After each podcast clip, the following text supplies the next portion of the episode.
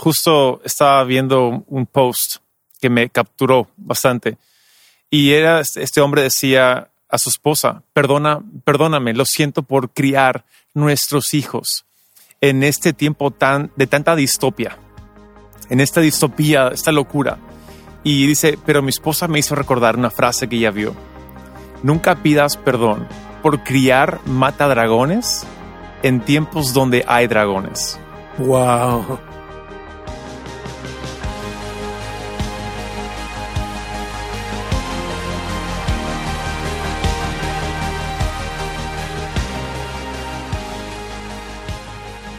Hey, ¿qué tal? Y bienvenidos al Haciendo Iglesia Podcast. Yo soy Taylor y estoy aquí con mi padre, el pastor Robert. Y estamos en el episodio 87, donde seguimos conversando sobre las palabras de Jesús, este tremendo discurso que vemos en Mateo 24. Algo que muchos han tomado y han corrido con ello eh, de forma errónea, ¿no? Porque puedes malinterpretarlo Ah, puedes confundir sus palabras si no entiendes el contexto en las que él la dice. exacto, hacer un exérgesis propia vale la pena y como dije la, la semana pasada, yo siento cuando entro a Mateo 24 Jesús el Maestro. Wow. Sentando con sus discípulos que están con la curiosidad de la venida de Jesús, el fin del mundo. Ellos igual, recuerda, pensaban que el, la venida de Jesús sería quitar Roma y establecer el reino en Jerusalén. Y el plan de Dios fue mucho mayor que solo Roma mm. y Jerusalén. Uh, fue alcanzar el mundo. Uh, los discípulos comprendieron después, pero en el tiempo de este discurso, mm. uh, y recuerda cómo terminamos la semana pasada cuando Jesús dijo, mira, cuando alguien le dice, la unción está allá, corre, la unción está allá, corre, tengan cuidado. Y justo tocamos este tema porque hay muchos que quieren guardar la unción en sus cuatro paredes. Uh, es decir, tenemos nosotros la unción en nuestra iglesia mejor que la otra iglesia. O lo que la revelación nuestra es para nosotros y si quieres te vendemos o tienes que estar debajo de nosotros. Cuanto más eh, debemos cuidar por el reino, embellecer la novia de Cristo en todo lugar. Y si Dios ha hecho algo en mi iglesia que me ha bendecido, te lo doy.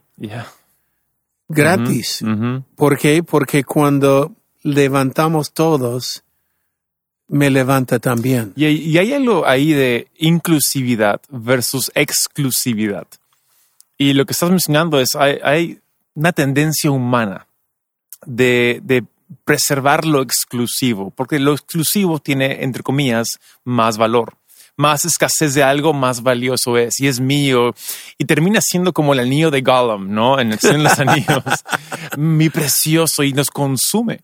Pero, pero cuando es algo inclusivo, vengan, hay más espacio en la mesa.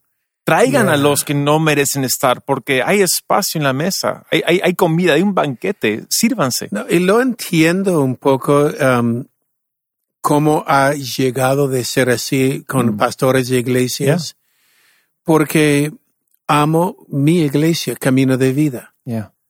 Y por largo tiempo solo me preocupé en camino de vida, en mi iglesia, en camino de vida, y porque lo amo. Recuerda, decimos, la iglesia es una familia. Mm. Y tenemos este dicho en camino de vida, somos una familia caminando al cielo juntos. Amo la familia camino de vida, pero Dios es más grande que camino de vida y gracias a Dios en Perú hay miles de familias caminando al cielo juntos. Wow grandes y pequeños. Hay miles y eh, en América Latina hay miles y miles y miles mm. de familias caminando al cielo juntos. Nosotros no somos, como dice la última Coca-Cola en el desierto. Ah, y si Dios ha hecho algo en nosotros, cuando libremente damos a otra iglesia, Dios nos da más. Dad y se os dará. Wow. Eh, no lo vendemos. Mm. no es el propósito, le damos. Yeah. Estaba pensando eh, en el frase de quien fue mi mentor, John Maxwell, agregar valor, Uy. agregar valor. Y el líder verdadero agrega valor a otros. Y la iglesia debe agregar valor a otras iglesias. Wow. Agregar valor quiere decir los levantamos. Mm. los levantamos. Ah, un día John Maxwell me dijo, la, Robert, la gente van a ser mejor porque estás, déjalos. Yeah. Y a veces yo pensé, pero me están utilizando, están tomando mi plataforma como un trampolín por su cosa. Y él dijo, déjalos. Yeah. Uf. Y este para mí es una lección tan grande, déjalos. Yeah. Y, y- y eso es en referencia específicamente a un encuentro de Jesús con diez leprosos. Ya, Y hay di- diez leprosos sanados por Jesús y se vayan y en el camino fueron sanados y solamente uno vuelve a agradecer. Ujú. Jesús pregunta, ¿dónde están los otros nueve? Y, y lo que la enseñanza ahí es, al ver Jesús que había nueve mal agradecidos, Él no les quitó la sanidad, no les quitó la bendición, Los sanó por igual. los sanó por igual. Y creo que de, a eso te refieres, de que no importa si hay un retorno, quizás de diez haya un retorno de uno, pero los nueve otros serán- también serán bendecidos. En Perú lo llama tú me daca. Yeah. Ok, ah, yo te doy, tú me das. Wow. Y en el reino yo te doy y no hay retorno. Wow. No hay retorno, damos. Wow. Y Jesús sanó los diez sabiendo que iba a haber algunos que no iban a volver, probablemente sabiendo quiénes eran. Mm. Y el que volvió era un extranjero, un samaritano, Yeah. para decir gracias. Wow. Ah, era uno agradecido. Mm. Entonces, la enseñanza es, damos, agregamos valor. Ahora, ah, el, el forma de liderazgo de muchos es, ese es mi rebaño y entonces lo tengo que mantener y los mantiene como un líder dominante Uf. hacia abajo, que es mi rebaño y estamos empujando. Y yo recuerdo a John Maxwell usando este ejemplo, más que empujo a la gente abajo, más bajo soy yo. Wow. Pero más que levanto la gente, más alto soy yo. Increíble. Y muchos estamos bajando la gente, no subiéndolos. Wow. Y entonces, este es el propósito. Yeah. Ahora, eh, este es un Desvío más o menos, Desvío, pero, a- pero- A, lo que va con Mateo 24 es si alguien dice ve por allá, persigue esto, ten cuidado con gente vendiendo esto. Exacto. Y cuando es de Dios, la nube de Dios está ahí y podemos ir y aprender y va a funcionar donde estoy. Ya, muy bueno, muy bueno. Sin regalías. Y sin retorno, eh, wow, simplemente damos sin retorno wow. y verá que habrá aquellos que van a estar contigo corriendo con la visión. Mm, increíble. Buenísimo. Vamos adelante en Mateo 24. Ujú. Y hoy día eh, tocamos, eh, estamos entrando ahora la otra pregunta de Jesús, recuerda, ¿cuándo serán estas cosas Yeah. sobre la caída del templo, del fin del ciclo ah, y de tu venida? Sí. Está comenzando de hablar de la venida ahora. Inmediatamente después de la tribulación de aquellos días. Ahora, aquellos días, la tribulación de aquellos días. Sí, no aquel día. No, aquellos días. Ya está hablando de aquellos. algo específico, la tribulación que hubo en Jerusalén eh, cuando cayó Jerusalén. Ya. Esa terrible persecución que pasó cuando vieron la abominación desoladora. Mm. Ok.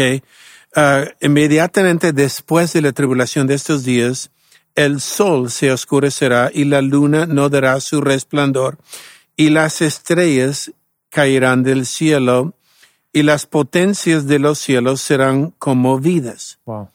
Entonces aparecerá el señal del Hijo del Hombre en el cielo, y entonces lamentarán todos los tribus de la tierra, y verán el Hijo del Hombre viniendo sobre las nubes del cielo con gran poder y gran gloria. Mm.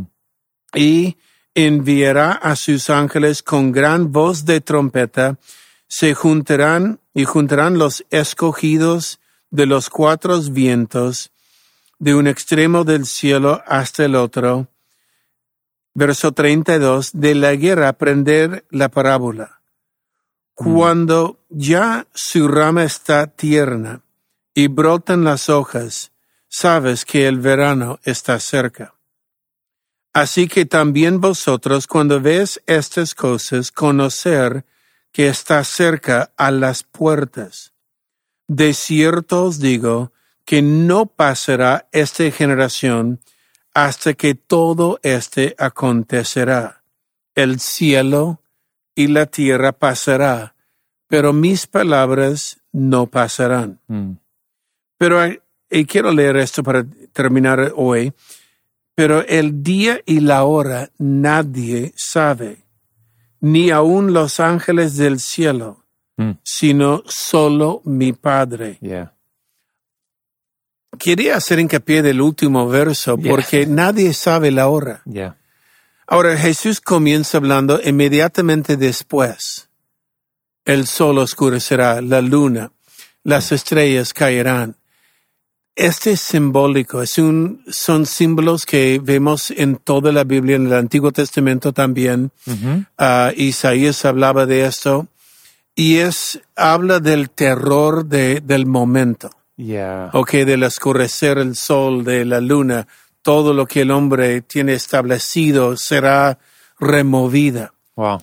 Y comienza a decir, um, ya llegando a su venida, ¿cómo será el día de su venida?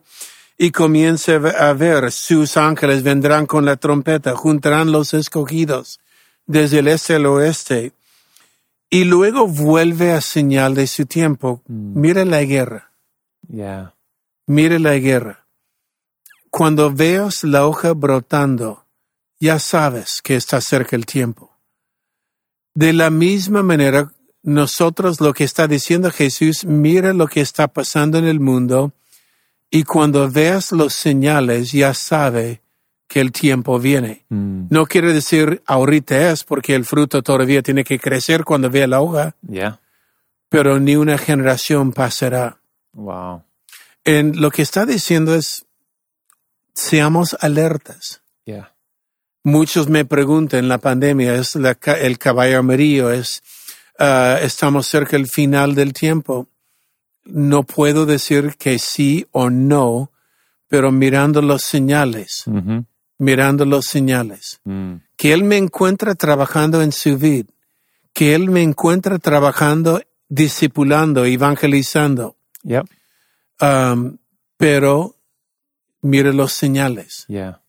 Es, es curioso porque recuerdo diferentes fechas, ¿no? Famosamente el, el Y2K, ¿no? El año 2000, que todo se iba a caer y, y tantos amigos tuyos literalmente cerraron sus iglesias, cavaron huecos, sótanos, almacenaron comida, compraron pistolas y se escondieron.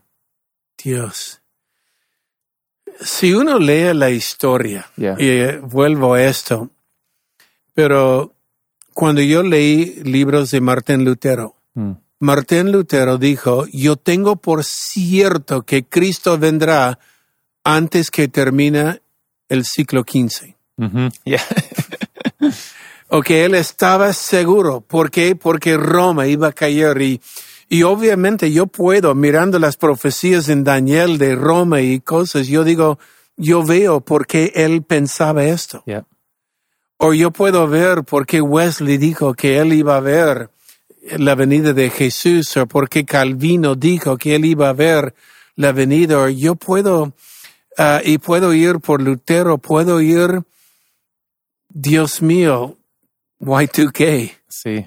La gente decía, las computadoras van a caer y el mundo va a caer y lo, lo cual lo vi triste porque La gente literalmente cavaron sótanos, fortaleciendo los sótanos con eh, puertas de acero y pistolas para guardar la comida.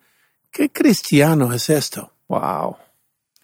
Era la Madre Teresa que creo que dijo algo así, y no lo, lo voy a decir mal, pero ella dijo, eh, nadie debe decir, mire, yo soy más astuto que tú, he guardado más comida y lo tengo y tú no tienes. Wow. No, cuando el- la vida cristiana es cuando yo tengo, te, doy. Te doy. Uf.